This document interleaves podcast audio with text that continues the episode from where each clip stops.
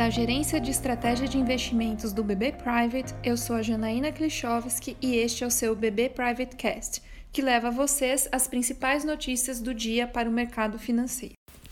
Quarta-feira, 2 de setembro de 2020. O início do mês vai se firmando no terreno positivo, com alta nos mercados europeus e índices futuros das bolsas americanas.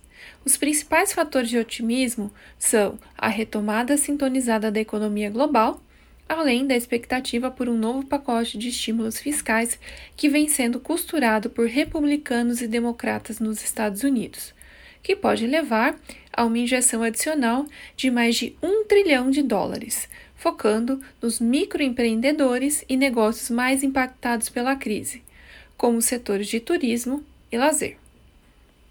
A disputa política entre democratas e republicanos em ano de eleição presidencial é o principal entrave para a costura desse acordo. Por aqui, a forte retração do PIB no segundo trimestre, com queda histórica de 9,7%, é passado, e o mercado foca nas projeções do terceiro trimestre, no qual a expectativa é de alta na casa dos 6%, na comparação com o resultado do segundo trimestre. Mas o evento que trouxe alívio ontem foi o anúncio da prorrogação do auxílio emergencial de 300 reais até o fim do ano, ao mesmo tempo que o governo aprovou um novo marco regulatório do gás e anunciou para quinta-feira o envio da reforma administrativa ao Congresso, em um movimento político que foi bem recebido pelo mercado.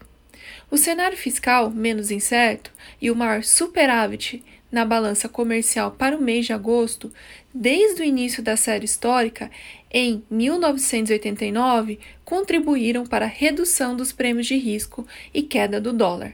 O CDS brasileiro, de 5 anos, uma espécie de medida de risco país, também caiu forte, de 215 para 201 pontos ontem. O dia de hoje reserva uma fraca agenda de indicadores domésticos. Os ativos devem se sustentar em terreno positivo, de olho no cenário político aqui e lá fora. Obrigada, até a próxima!